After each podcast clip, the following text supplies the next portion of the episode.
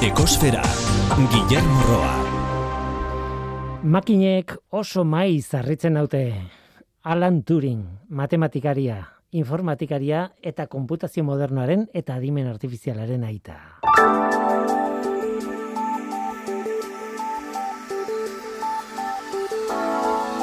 John Kerry, estatu batuetako gobernuaren ordezkaria klimaren arloan, asko kritikatu dute BBC-ko elkarrizketa batean esandakoarekin.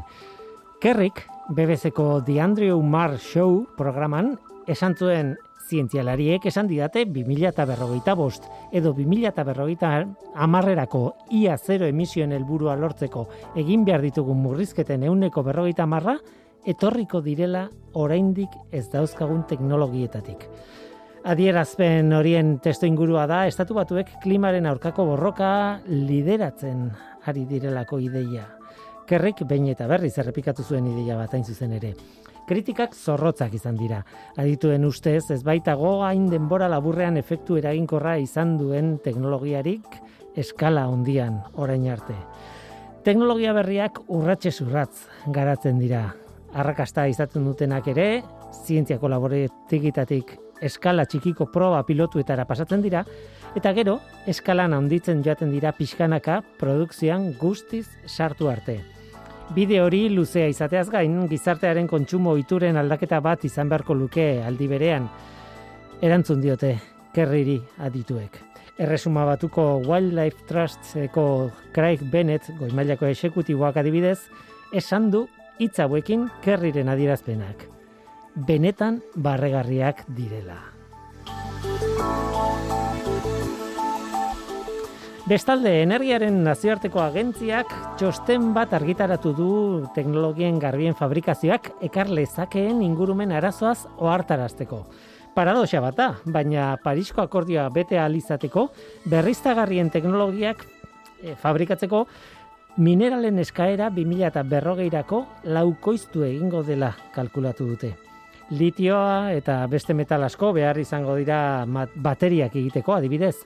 Lur arraroen eskaera izugarria ondituko da besteak beste eolikoen sorgailuetarako imana altxuak egin ahal izateko. Praseodimioa eta neodimioa adibidez.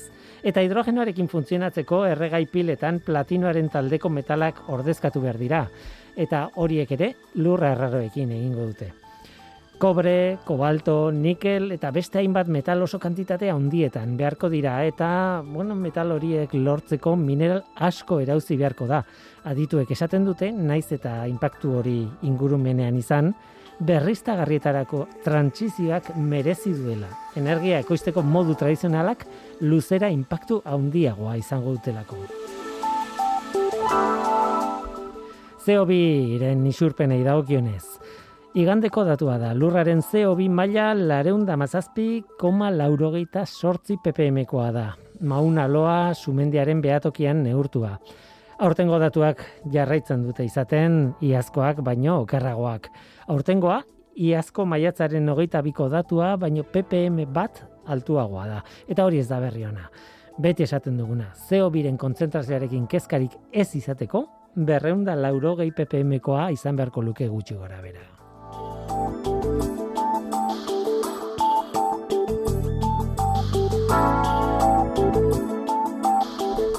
Gaurko saioan arauak aztertuko ditugu. Batetik, iriko kaleetan autoen abiadura mugatzen duen arau berria, hogeita mar kilometro orduko mugaren araua kasu, Javi Oskoz Don Boskoko automobil gintzako irakaslea izango dugu gurekin horretarako. Eta bestetik, argindarraren tarifa berriei buruz hitz egingo dugu goierreneko agurtzanea ilur dorron sororekin.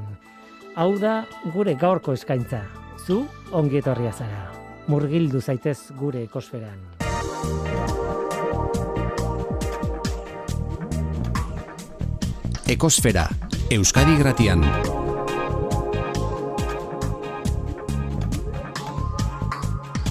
Ekosfera. Javi Oskoz, kaixo ongi etorri. Eskerrik asko. Zurekin eh, beti gertatzen zait, bueno, beti ez dakit gertatzen zait, baina e, batzuetan bai, ire, proposatzen diazu gai bat, eta handik e, urrengo egunera edo horrelako zerbait, ikusten dut benetan gaurkotasun handiko gaia dela eta niretzat aurreratu egiten zara pixka bat eta da mundiala, zure, zurekin badakitzera datorren. Visionarioa. Visionarioa. Don Boskoko, bueno, automobilgintzako irakaslea zara, automobiletan aditua eta eta claro, automobilekin gertatzen den guztiarekin ba kezkatuta.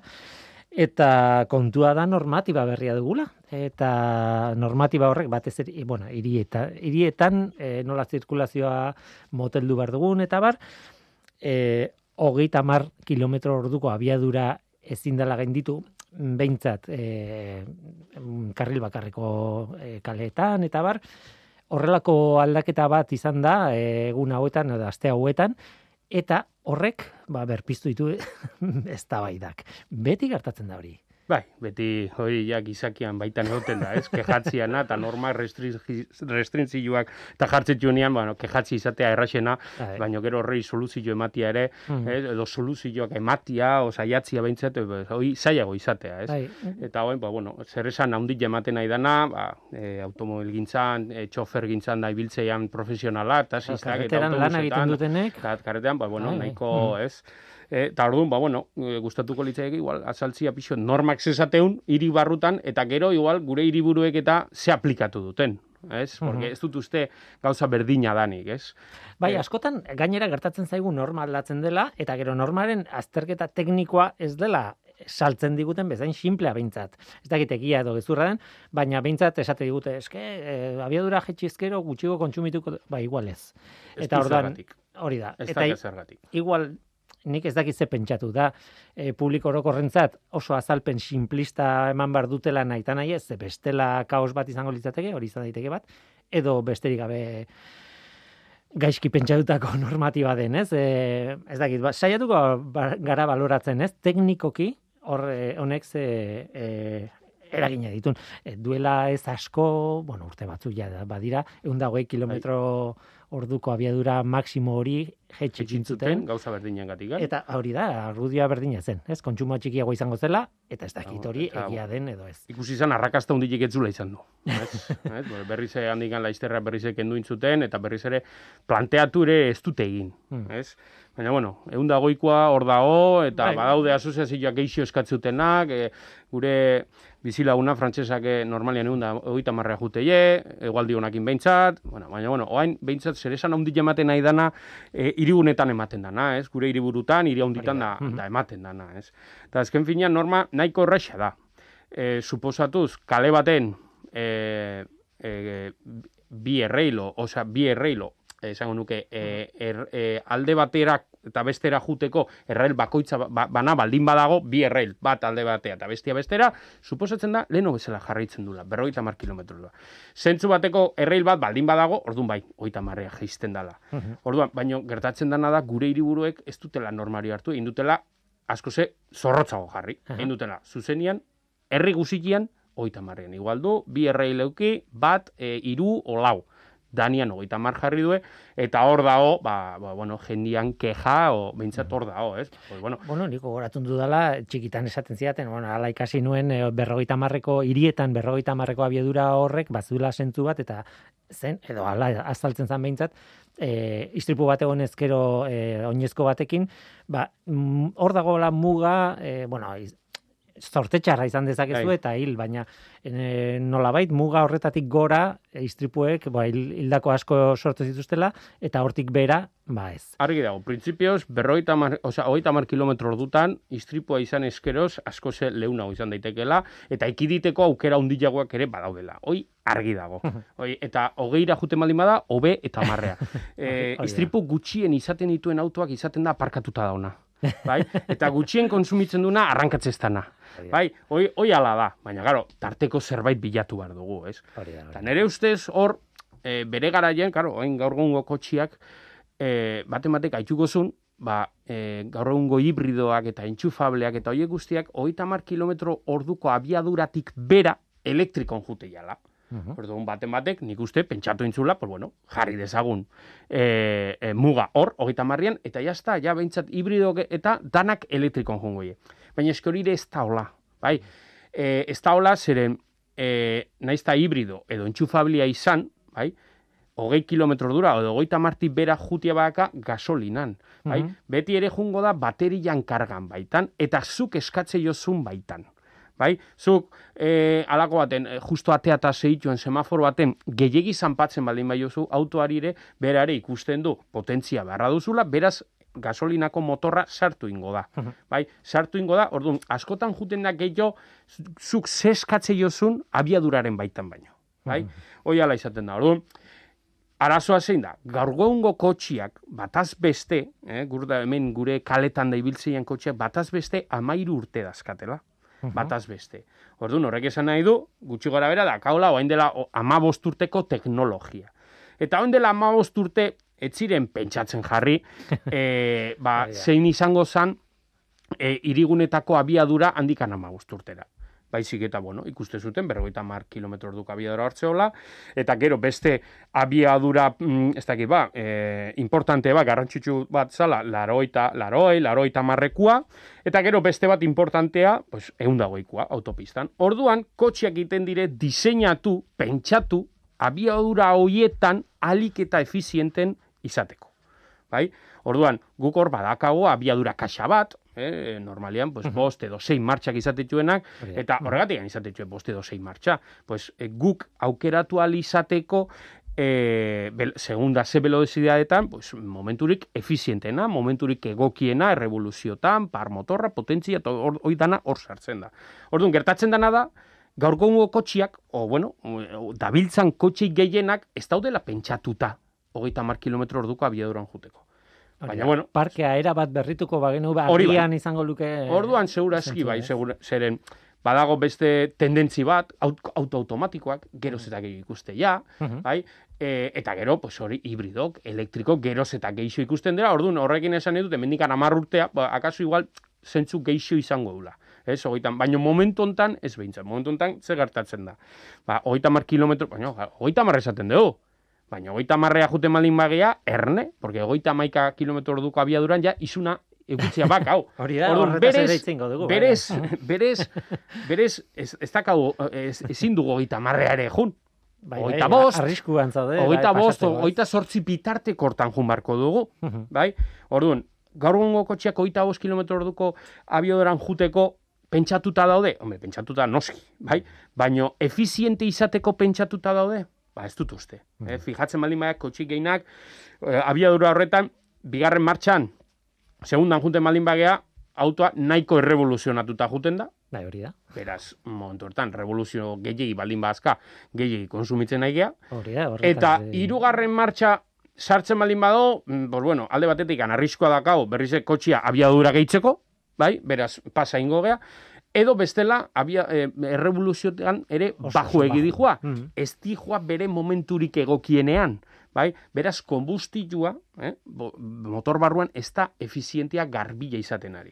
Eta, Eta gero horrek kalteak izaten ditu. Claro, bi kalte mota gainera ikuste ditut, bata da kutsadura bera, baina bestea da kontsumoa ere bai, ez esan nahi dute e, irugarren martxan oso oso oso, oso poliki joateak esan nahi du kontsumitzen ari zarela gehiago pixkat e, Ez da, ez daka zergatin gehiago, baino segurazki etorkizunera kalteak e, ekarri ditzazke, zeren. Mhm. E, sortzen ari garen konbustioa, konbustioa ez da efikaza izaten ez da ingarbia. Bai, ez da ingarbia. Ez gara horren efizienteak izaten ari. Sartzen dan konbustible guzia ez da ondo erretzen ari. Eta gero horrek kalteak ekartzen ditu, ba, jendia dakien bezala, filtro partikulas, Bai. katalizadoretan, injektoreak eta zikindu, eta hori guztiak, eh? gero asko entzuten dugu, ei, teu joan baino lehen, hori pixkate ur, pixkate, leizarenea jo, belatea jo, eta holako, ez, autopistatik altubeko autopista hartu, eur pixkate eman da, gero berriz etorri, ez?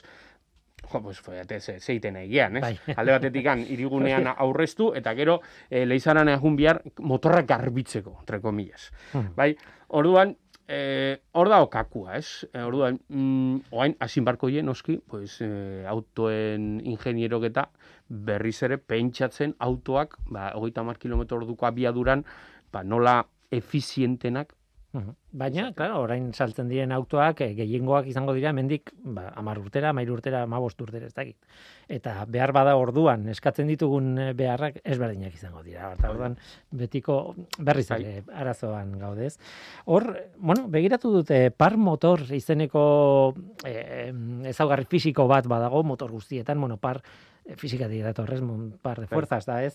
Bueno, euskeraz motor momentua edo momentu eragilea eh, hori da par motor, eh, eta hola esaten da. zentzu gehiago daka, hola esan da. e, ulertzeko moduan behintzat, ez? Eragile eta momentu, momentu, bai, Mhm. zein dan motorraren momenturik efizientena. Ez, Eh? efizienteak, hori da. Nun Mhm. guk ze eskatzen diogu eta berak ze erantzuten dugu, eh? Eta hor dago gakoa, ez? Teknikoki. Bai, teknikoki hor dago, potentzia eta parran arteko momentu hori, ez?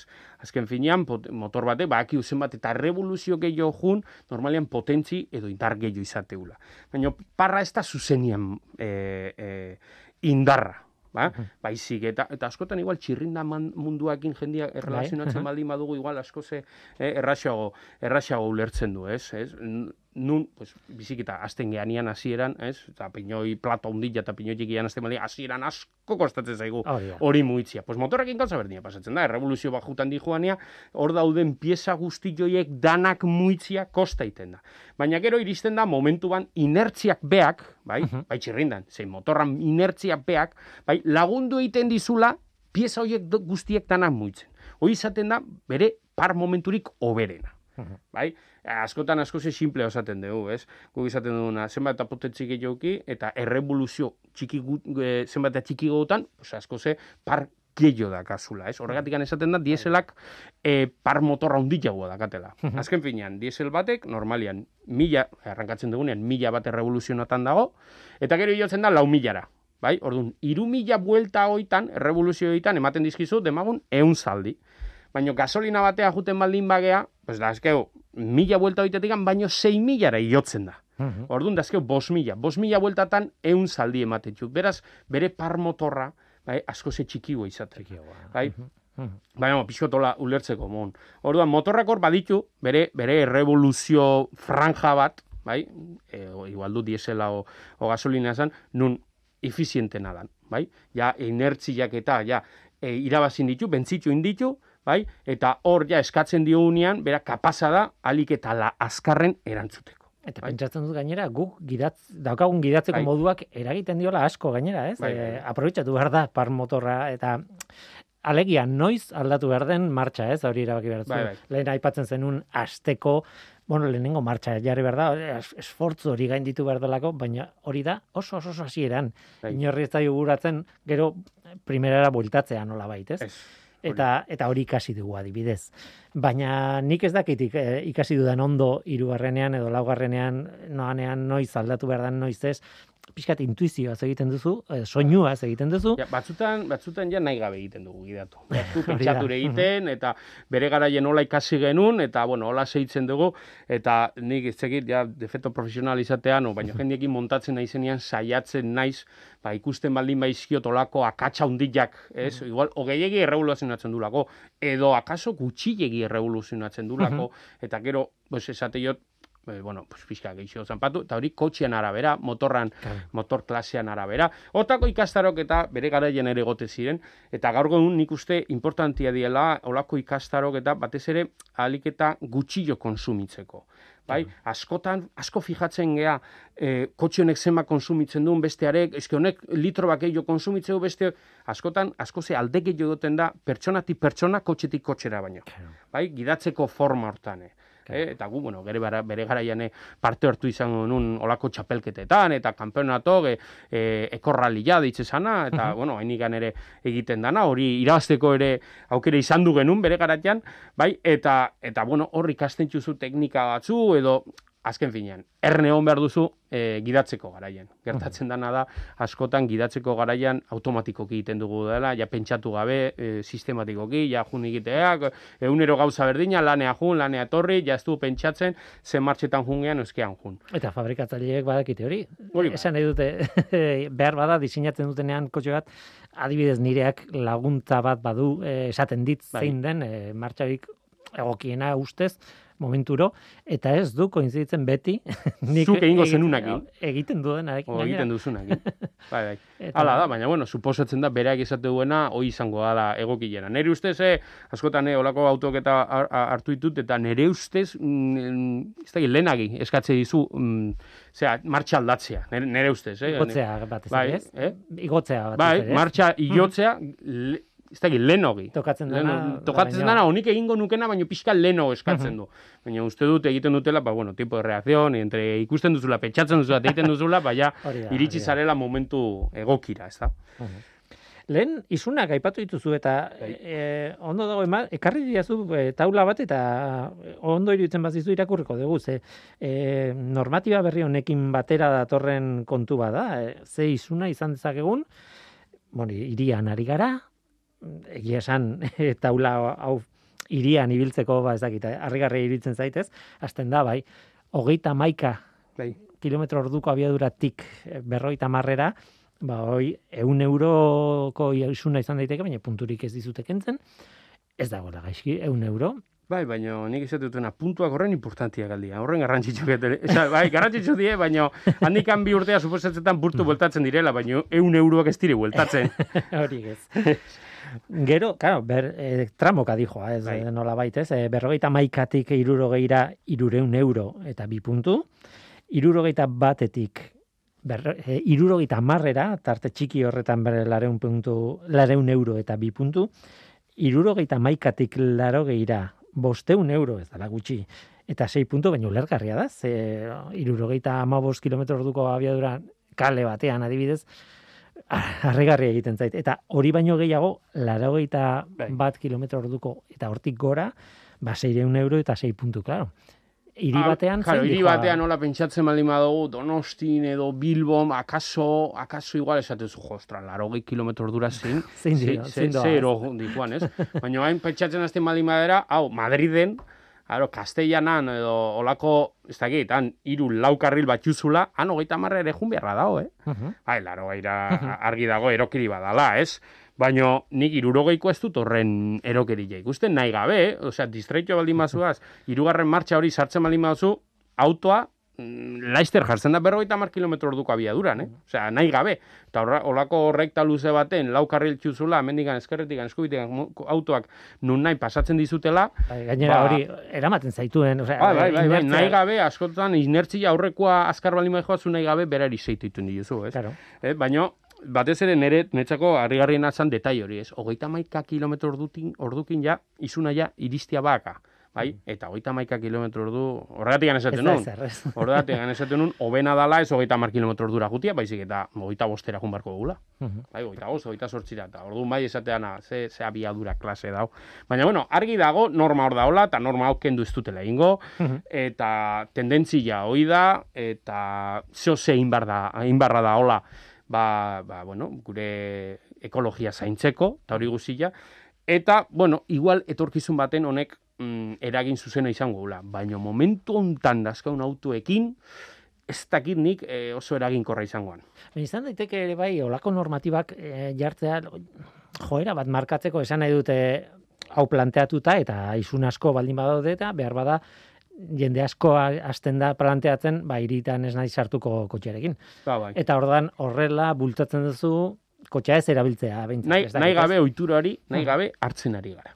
Bai? Mhm. Osea, Claro, horren truke, edo es, garraio publikoa hobetu behar duzu, edo erraztu behar dit, en fin, badaude, Ja, jende asko eta asko ja Eh. iriguneta ez da juten, eh, bakarrik ja egoten dan trafikoakin, ba, igual pereza, edo beldurra, edo gero aparkatzeko lekuik ez daulako, eta ba, horre, bai, eragin zuzena izateula, ez? Ja, jendia horregatik da. Honekin, eh, pues, bestein beste. Dena, ja, bideratzen digu, ja, iriguneta ez, ez juten. Urrengoa pasua zen izangoa, ba, ba iriguneak izten jungo jala. 2008 garren urtean, ustez, okerrezpanago, berrogeita mar mila biztanle baino gehiago dazkaten herrietan, nahi eta nahi ez egongo dire, e, kale berde batzu, deituko genieke, Mhm. nun kotxe batzuek ezingo duten ja sartu. Bai? E, B edo C katalogoa zilua dakaten autoiek ja ezingo dute sartu. Bai? Hoi ja, hemendik bi urtea, osea, urte terdira, esango nuke. Bai? Orduan, e, hortik handi joa. E, pixkana, pixkana, pues, e, ja, iriguneaketan autoei mugatzen jongo. jo. Batzen. E, pentsatzen nahi naiz, e, klar, lehen aipatu dugu ba Donostiko kale batean nola joango zaren e, laro gehi kilometro orduko abiaduran. Noski, baina e, irigune kontsideratuta dagoen edo normatibak edo arauak esaten du, ez du esaten bakarrik zentroko kale Claro. horietan eda, baizik eta batzutan, ba ez dakit, e, gurutze batea iristen zara eta gurutzearen inguruko zona hori konsideratzen da adibidez e, e, naizta karretera errepide general bat izan, jo, ba, momentu batean hiri batetik gertu baldin badago, behar bada zatitxo bat izaten du ja konsideratuta de- dagoena, ez? Trafiko asuntua da. Irigunea zer dan e, esatea, baina kasko urbano esateana. Orduan, ja, normalian, dana, ja, kasko urbano irigunea dana, hori ja dana, hogeita marrea jarri indute. Mhm. Osea, hogeita marrea jarri indute. Jarri indute gure hiriburuetan. Gure hiriburuetan, esan nahi dut. Norma ez da horren zorrotza. Bai? E, kaso zuzenako la bestela jarriko jogo. Donostiko, tolosako hiribidea. Ez? Unibertsitateetakoa. Mhm. Ordezko, bi e, errei alde batea eta bi. Berez, normak esaten du hori berrogeita marrea dela. Kitxo? Mhm. Baina Donostiko hiriburuak egin du zorrotza jarri. Eta egin dute, hogeita mar kilometro ordura jetxi. Ja, ka, irigune guztia hogeita marrea da. Kitxo? Hor dago, hor dago zer esan ematen nahi dan norma. Eh, edo jendiak kejatzen nahi da, au- autobuseko gidaria, txofer gidariak. Claro, eta... gu auto ezaigea, baina kamioi bat pasatu liteke hortik, esan nahi dute, eta kamioi batean daukan inertziaken eta barro, geita orduko abiaduran pasatzea ez dakit, hain erresa den. Ba, ba ez batek ere buelta emango zizuken, e, zizun da esango zion, ja, baina berroita marrekoare frenatzia ere gehiago kostatzen da, oita marrekoa baino. Claro, claro. Baina, bueno, denak badu, eta argi dago, segurtasunan aldetikan asko seguro izango ala. Nire ustez ala da. Mhm. Hor, argi dago, eta mar kilometro dura, zu kotxe baten frenua zanpatzen baldin baduzu, ora, ta, geatu ingo da. Bai, ia inertzi galdu gabe. Berrogeita hamar orduko abiadura, egia esan da, jendiak e, uste du mantxoko velozidade abiadura badala, baina ez da brometako abiadura bat. Bai? Eta bakarrik pentsatu behar dugu, hor testak eta itetxuenian autoen crash test edo deitzen Bai, dien hor, mhm. berrogeita hamar kilometro orduko abiaduren izateie. Oain pixko join ditue, irurogeita laura, okerrezpan hau, bai? baina leno berrogeita hamarre izate zian, oain dela bost urte arte, bai? Eta ikusten ziren kolpia jendiak ikusten, oh, zen nolako kolpia eman dioten auto horreri probatzeko haber segurua da, da jendiak ikusten eun, eun kilometro dura, edo, hola, keba, keba, berrogeita mar kilometro duko abiaduran dan, eta ikusten ziren sekulako txikizio egite ziala. Bai, orduan, berrogeita mar kilometro duko abiadura, auto bat, mila kilo, mila borsteun kilo hor inertzia horrekin, Bai. sekulako indarra da, eta fisikan kontrolatzen dezutenak, hor formula batzu, eta hor indarra asko dago movimentun. Bai, orduan argi eta garbi segurtasun atletikan, bai, baina nik beste toke teknologiko horri, tekniko hori eman nahi nilon, eh, zergatikan auto bat, hogeita mar kilometro ordura emateunez, ba, asko ze, ez da horren efizientia, be, abiadura horretan. Orduan, metorkizun baten, ba, igual, beste abiadura kaxan bato pentsatu inbarko hue, pues, eh, martxa gehiokin, nun, ba, igual, irugarren martxa asko zen motzagoa izan barkoun, bai, eta laugarren martxa, bosgarren martxa, zigarren, igual, zazpigarren martxa bat sartu inbarko zaio autopistan ondo juna ahal izateko. Hoi, txirrindan bakio, ez? Leno bere garaion hain dela hogeita marrute, kanbiloak iru, iru pinoi izate zituen, eta gaur egun ez dakit, hogeita bat, o ez da izan izate zituen, ez? Eh, ordu, eta horrik uste zan, gu saiatzen ginen, guk, gure motorraren baitan, ba, alik eta relaziorik oberan abilatzen, ez? Pues autoetan gauza berdina pasatzen da.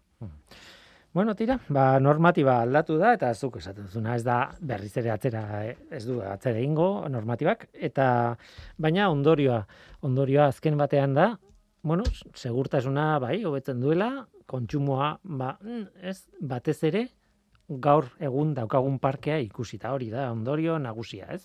E, egokitu beharko dugula parkea horretara, ezta? Bai, bai, hala da. Gainera, azkeneko datu bat, eh, azken urte hontan, eh, illa esango nuke, eh, eh, parke horren adina, illa sei hilabete sartu indela, azken urte hontan. Horra, ez esan nahi du, pues, lehen urten autorik illa etzala, etzala, etzala sortu. Lehen urten gara hontan, amabi koma sortzi, amabi koma sortzi e, urteko batazbesteko adina zakaten autoak, eta hor, oain momentu hontan uste dut amairu koma laukoa dala. Orduan, Illa urte beten, ba, sei hilabete e, sartu indire autoak, bai, ez dira berritxu. Pandemiak eta konfinamenduak Hori ere badu, hori badu ondoria, badu eragina Bai, horretan.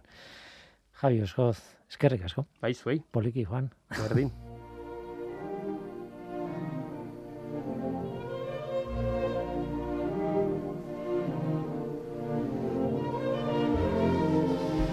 Ekainaren batetik aurrera, argindarraren tarifa berriak sartuko dira indarrean. Bueno, aldaketa daude, eta, bueno, gerte, e, gainean ditugu, bertan daude, egun gutxi barru izango dira. Eskerrak goiener kooperatibako agu- agurtzen ailur dorronsoro, arretako arduraduna dugula gurekin kaixo, ongitarri. Arratsaldeon. Arratxaldeon, segitun da, esan nahi dut. Bai. E, Ja, e, ja. Egunak ez ditut kontatzen, baina e, izango dira bost. ez, ez edo- kontatu hortxe, hortxe, bost, hortxe, hortxe. Sei, sei egun. Maiatza barru. bukatzear dugun bezalaxe, hau ere, Maiat- gure hartzen dugu, ba, jadanik. Bai, aspaldi hasitako prozesu bat, e, orain gutxira arte ez duguna jakin noiz izango zen aldaketa, Hasieran apirilan izan bertzun edo horrelako apirian, zerbait, ez? apirian, bai, bueno, honen e, ba, entzuna edo hasieran hasi ginen 2008ko udara parte horretan, zerbait bazetorrela, aldaketak, handi xamarrak izango zirela, eta bueno, hasi ginen, ara, badator zerbait. Bueno, ba, bat dela eta bestea dela, azkenean apirilak e, baterako data guk ere gure e, komunikazioetan bidali genuen, eta egun berean esan zigun, ba ez, ba oraindik pixka gehiago itxuengo dugu, eta ekainak batean, hementxe, hementxe da. Listo, bai. Ekainaren batean, baina ekainaren bata, iri, bueno, iritsi da, ia, ia iritsi Bai. da, beraz, eta gainera da, argindarraren tarifaen sistema. Eta, claro, horrek denoi eragiten digu. Esan nahi dute, ez dagoela iesbiderik, denok erabiltzen dugu argindarra, eta denontzatko Bai, hor esan genezake, beno, ba, argindar hornidura puntu bat daukagun e, momentu horretatik aurrera, ekainaren batetik aurrera, modu batera edo bestera, aldaketa izango dugula. Mhm. Eta, beno, bai, aldaketa, tarifak aldaketa datoz, baina, bueno, betikoa, ez? E, guk e, goienarretik aldarrikatzen duguna da, tarifa hauekin ez gaitezen erotu, hartu ditzagun lasai, informatu, baina betiko etxeko lan hori e, kain hasi beharko genuke. Hau da, zer daukagu kontratatua? Ez? Argindar, hornidura, gure hornidura puntuaren inguruan, zer? Ba, hor kontzeptu batzuk e, argi uztea gustatzen zaigu beti ere, ez? Bukaeran eskatuko izkizut, gomendio batzuk ematea, Bai, gainera, noski. baina bai, Bai. eh, zer daukagun kontratatua, zer den, zer ez den, Bai, Eta gero, hemendik aurrera beste aldagai txiki bat sartzen da, eta denboran, ez? E, noiz bai, o, noiz komeni, o, noiz daukau merkeago, noiz ez. bai, kontsumoari Bueno. lotutakoak, Mhm, bai? mhm. Baina, bueno, ez gaitezen e, erotu kontsumoak, prezioak, bai, kontutan hartu behar ditugula, baina oinarri oinarrizkoa dugu, e, lehen aipatzen hasi naizen hori, ba, zer daukagu kontratatua, eta zer agertu behar du, ba, gure fakturan, ez? Oinarrizko kontzeptu horiek, lehen bizi, ba, potentzia bat e, kontratatu behar dugu, bai? Kasu guztietan, bai, etxeko kasuetan, bai, tagarra baten kasuetan, Bai, enpresa baten kasuan, hau, e, ba, gomendio orokorrak edo denok, ez, ba, potentzia, eta zer da potentzia? Ba, bueno, ba, aldi berean kontsumitzeko almena da, hau da, batera, momentu batean, batera zenbat gailu jartzeko aukera dugun, ez? Eta da. hori da zerbait, bueno, ba, fijoa edo e, deitzen dena, segun eta zenbateko potentzia dugu kontratatua, zenbat egunetan, ba, lakoa ordainduko duguna, ez? Hori, alde batetik potentzia, zenbateko indarra, eta bestaletik kontsumitzen duguna. Hau da, ditugun gailu horiek nola erabiltzen ditugun, ez? Mhm. Eta kontsumo tarte batean zenbat kontsumitzen dugun, bai? Orduan, e, gure fakturan kontzeptu horiek agertuko zaizkigu, gero, e, bueno, jakin elektrizitatea baduela bere zerga e, berezi bat, Mhm. bai? Eta gero, ba, bueno, ba, ba, bueno, kontsumitzen e, dugun hori, ba, kalkulatzeko kontagailua ditugu, denok ditugu kontagailuak etxean, ez? Ba hori alokairuan ditugu e, ba, euneko ia eunean, bai?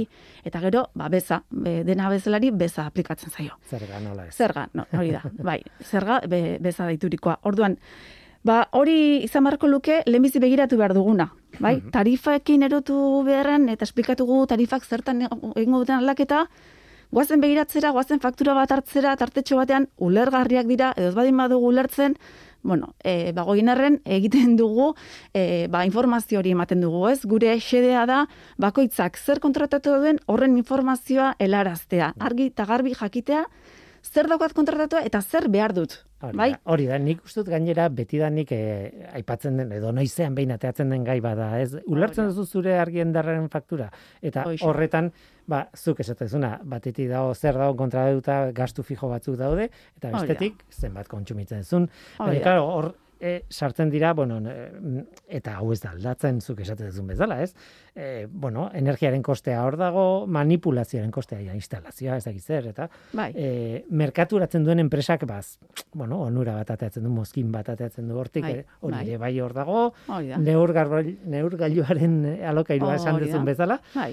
eta zergak noski ez. Hori Eta nik uste dut esan ditudanetik eh, baten bat gehiago badagoela ze ordaintzen ditugu beste kontzeptu txiki batzuk, ez? Ba, e, berriztagarriak direla eta hola, badaude behar bada nik aipatu ez ditudan e, detailetxo batzuk, ez? Bai, baina hori e, kontzeptutxo horiek edo potentziaren barnean eh, sartzen zaizkigu, bai? Aha. Eta pixka bat eh, Europako zuzentara hauek, bai, orain fakturak ere e, berriztatuak ikusiko ditugu, e, kainaren batetik aurrera, eta hor, e, bueno, agertuko zaizkigu bai ordainsariak eta bai, e, ba, o, ba, beste gastu horiek ere, ez, agertzen e, direnak, bai?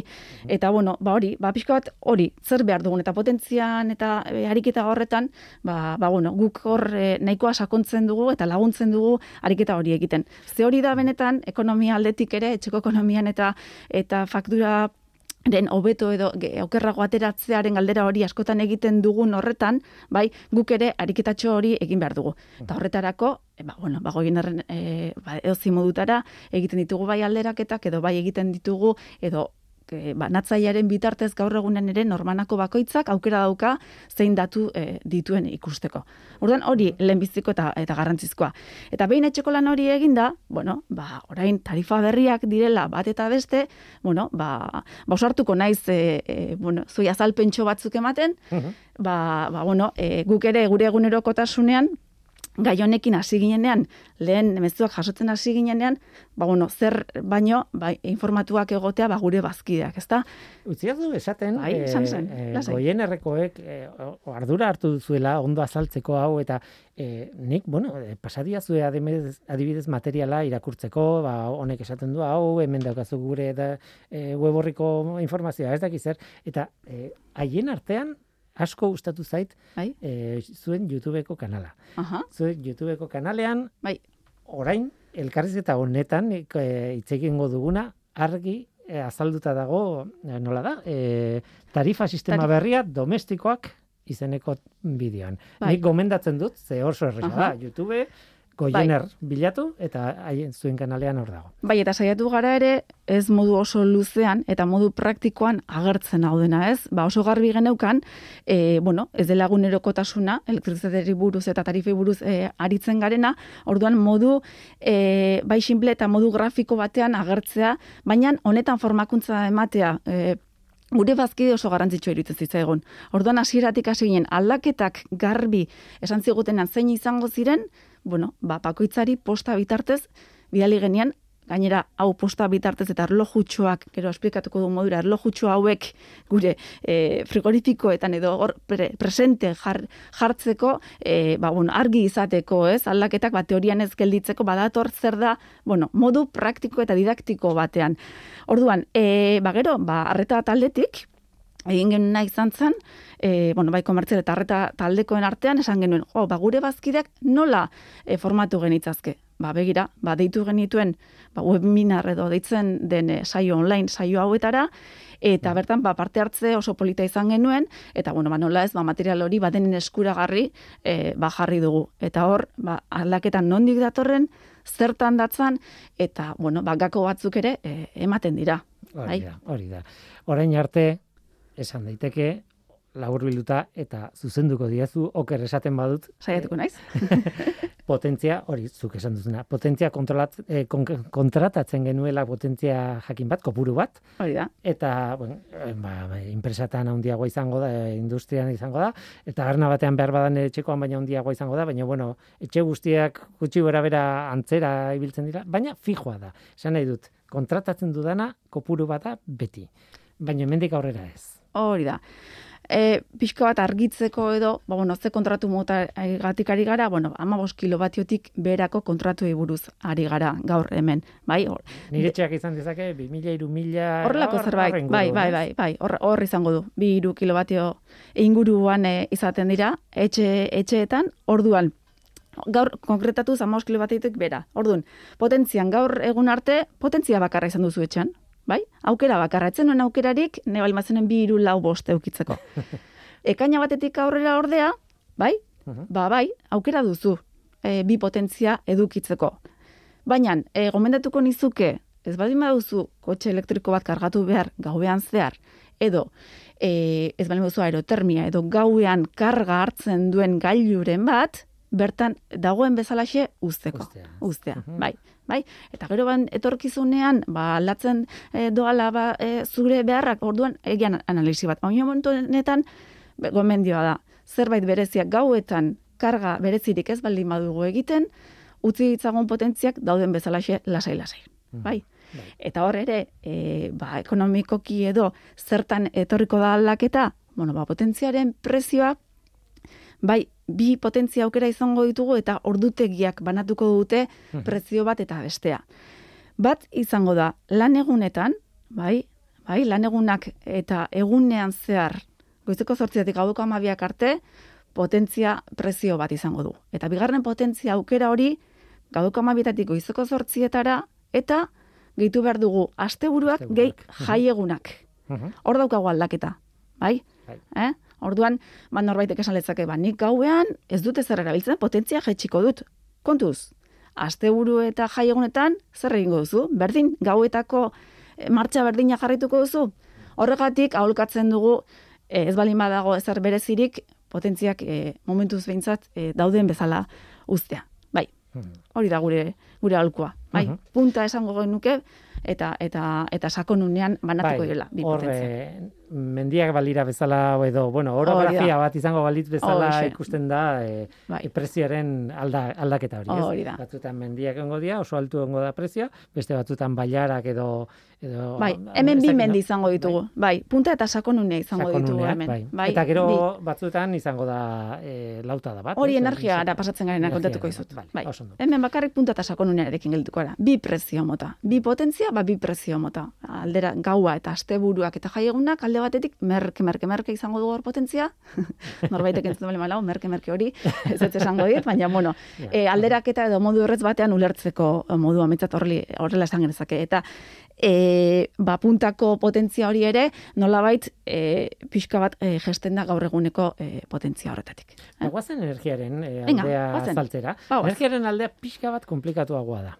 Ez hainbeste, ez hainbeste. Pixka, baina e, men ja badaude e, mendiak, bailarak eta daude tarteko lautadak. Denetik, kolore, koloretsua eh, jarri digute e, kasu honetan. E, ez, ez zaigu zaildu, erraztu egin zaigu, alde batetik. Lehen aukeratu behar genuen.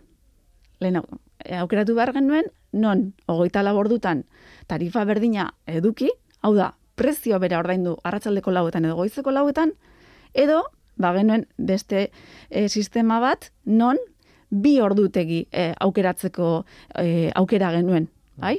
Edota hirugarren bat ere bazegoen, bai? Kotxe elektrikoen kasuan eta horrela hirutakoa ere, bai?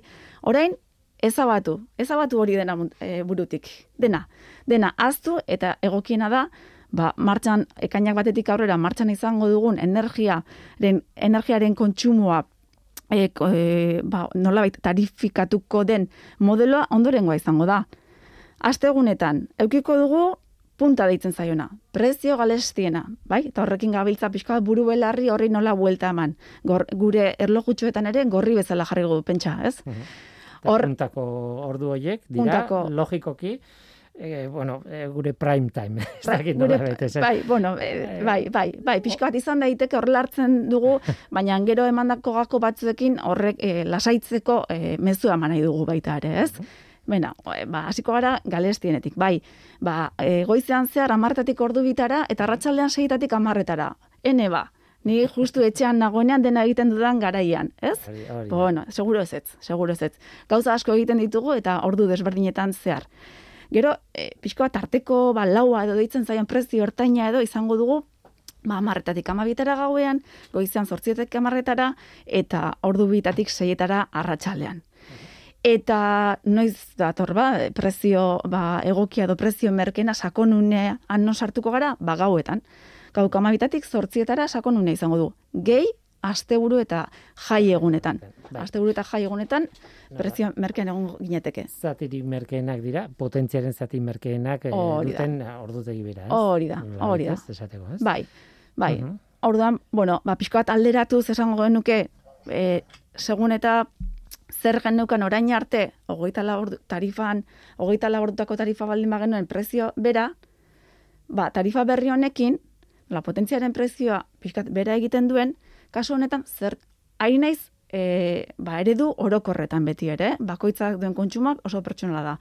Eremu orok, e, eredu orokorretan, hogeita laurutako tarifa ze, zutenek, esango genuke, zertxo bait e, e, ekonomikoki hobetoxeagoa aterako zaila.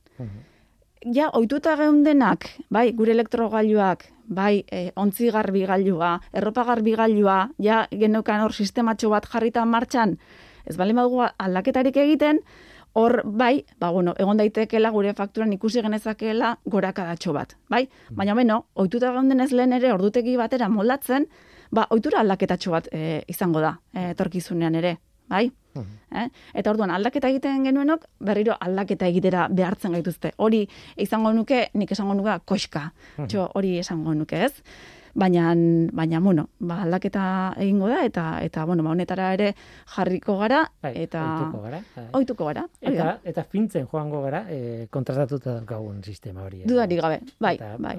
Jakingo dugu noiz kontsumitu zer, eta Bai. hori ere labadora noiz jarri, ba, horren prezioaren arabera ere egingo dugu. Hori da, hori da.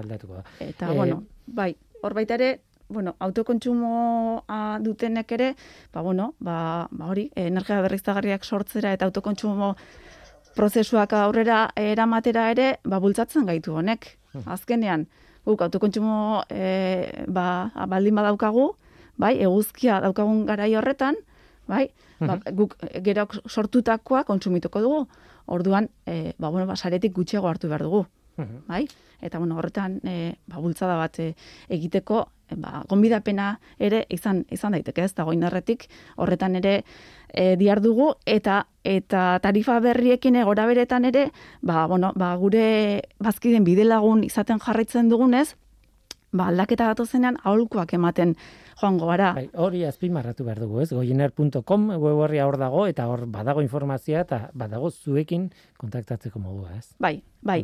Hor, e, ba, bueno, gure betiko kanalak, e, bai, web orrialdearen bitartez, saiatu gara nahiko argi jartzen, bazkide bakoitzari e, ba, bueno, norbanako haren informazio eguneratua bidali diogu, eta hurrengo hilabetetan ere, aldaketak ikusten ditugunean, e, beraien kontsumo ohitura aldaketak ikusten ditugunean, gakoak ematen joango gara nola e, bideratu e, kontsumo hori ere. Eh? Orduan, ari gara eta etorkizunan ere ba hor ba, jarraituko dugu. Adibidez, planteatzen ziaten, lau, lauki laguneko familia batean, eta bar. Bai. Hemendik aurrera aldaketak direla eta e, aldaketarik e, egiten ez badugu, gora egingo duen, ez duen egingo, e, pixka bat esaten zenuen pixkat merketxuago izango dela faktura, baina zenbateino findu dezakegun eta nola ateako zaigu. E? Igual ez da erresa esatea. Lau laguneko familia bat adibidez. Bai. Ba, hor gakoa izango da, e, lehen ere, goin erren, beti, e, bueno, esaten, e, aukera dagoen bitartean behintzat, bai, e, guazen ba, gure elektrogailuak ordutegi batzuetara mugatzera. Hori da gakoa, e, gaur egunen ere, bai? E, Aldela adibidez, gauetan edo, Aldela- edo bueno, gauetan edo Alde, aldela, bai, azkenean e, gailu gero eta gehiago ditu programatu ditzazkegunak bat eta beste, bai, ordutegi, punta ordutegi horretatik aldena edo e, zertxo bait adibidez, ba, bueno, guk e, edo neronek egiten dudan praktikan e, jartzen dudana, bai ontzi garbi eta e, bai arropa garbi gailua, inoiz ez ditut puntako orduetan jartzen. Ba, hori, hori horrekin jarraituko dut. Orduan horrekin nahikoa da. Ez dugu egin behar orain e, afaldu gabe ez gara gelituko, afari hotzarekin e, ez gara gelituko. Bai, orduan e, gauza e, bueno, aspektu txikietan aldaketa batzuk eman da, ez dugu horrelako nabarmenik e, aldarak- aldaketa nabarmenik e, eukiko. Bai, eta beti ere, hasieran komentatu duen hori, e, garrantzitsuena, de, behar dudan e, potentzia hori e, egokitua eukitzea, bai, hori baita zerbait finkoa eta eta denboran zehar joango dena. Eta gure ohiturak e, aldatze aldatzeko aukera baldin badugu, ba hobeto. Mhm. Bai, hori da pixka gakoa. Hor kontua da, e, nola dakit nik e, nahikoa dudan edo ez dudan nahikoa, ez? Nik labea jartzen dut, e, telebista piztuta daukat, e, gainera labadora martxan, ez dakit zer, eta dena bat, eta bapaten saltatu egiten badit, Hori da. baldin badakit lau, lau gailu potente Potente jartzen baditut salto egiten dula, eta orduan hiru jartzen ditut, Bai. Vale, edo eh, kontratatzen dut gehiago, potentzia gehiago, baina bueno, tira. Bai. Baina, claro, ez badut, ez badu saltatzen, nola dakit nik, zenbat naiz gastatzen. Zuk esan duzu modura, gehiago behar duzula, zuk zero horrek segituan eh, antzemango diozu, bai? Argiri gabe gelituko za salto egin delako. Inoiz ez badu salta, salto egiten, ba bai, bueno, ditugu, e, ba, bidea, ba, azkenan, e, ba, gure neurgailu edo kontagailuak e, eramaten dituen banatzaileak e, informazio hori gure eskura jarri behar du. Bai, beraien web orrialderen bitartez, eta bueno, ba, goienerren e, bitartez ere, ba, egiten ditugu e, analisi hoiek. Orduan, bi modu daude. Ikusten da zenbat kontsumitu duzun, eta zenbat daukazun kontratatuta. Ez? Hor, Eta, grafi, grafikaren bitartez ikusten dugu gure potentziaren historia. Hor, e, argekita garbi agertzen da, nola gabiltzan kontratatua daukaguna, eta benetan egiten e, dugun grafika horren alderaketa egin, eta eta hor, e, bai, e, egiten dugula, basaiatzen garela hortan, e, hortan laguntzen. Benetan behar duguna kontratatzen. Eta gero etorriko dira aldaketa hau bezala, agian beste bat etorri daiteke eta bestea.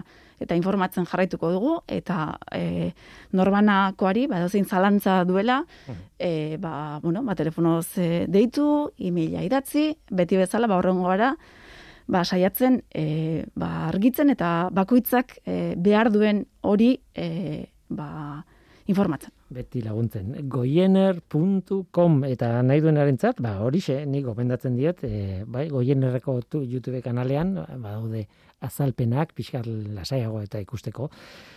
Agurtzen ea Jur Dorronsoro. Eskerrik asko gurekin izateagatik eta ea kontatuko dizut hemendik egun batzutara ze gertatzen den. Ba, bai, nahi duzunen berriro ere bajarri harremanetan gurekin, guk ere kontatuko dizugu, ia nola di joan guztia. Mila esker.